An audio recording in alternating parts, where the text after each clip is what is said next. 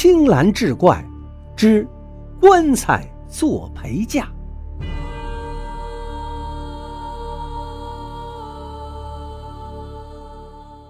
话说光绪十二年八月初八，是皖南宣城东门炒货店老板王玉衡的儿子结婚大喜之日，几乎全城的人都拥到王家的门前来看稀奇了。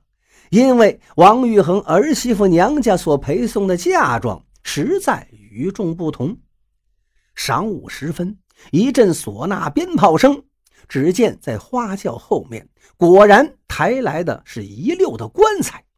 再看那王老板迫不及待地迎上前去，眉开眼笑，吩咐众人小心翼翼地把棺材抬进屋里。这事儿还得从头说起。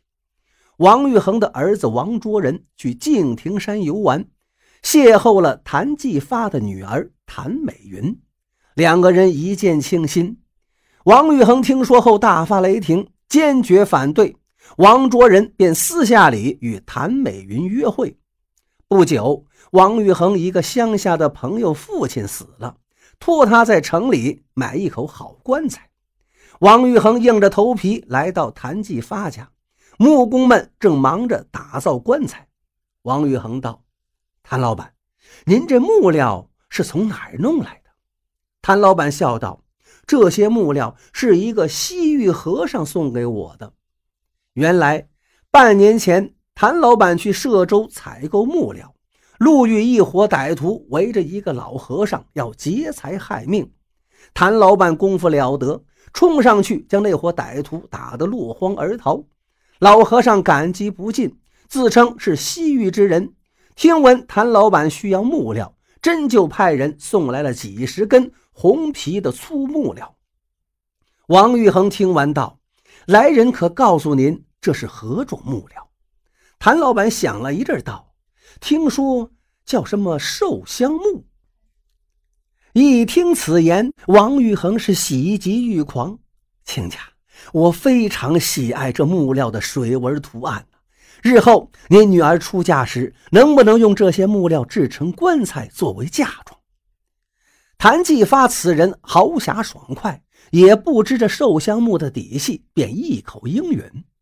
王玉衡得到了寿香木棺材后，请来工匠改制成了一堂家具。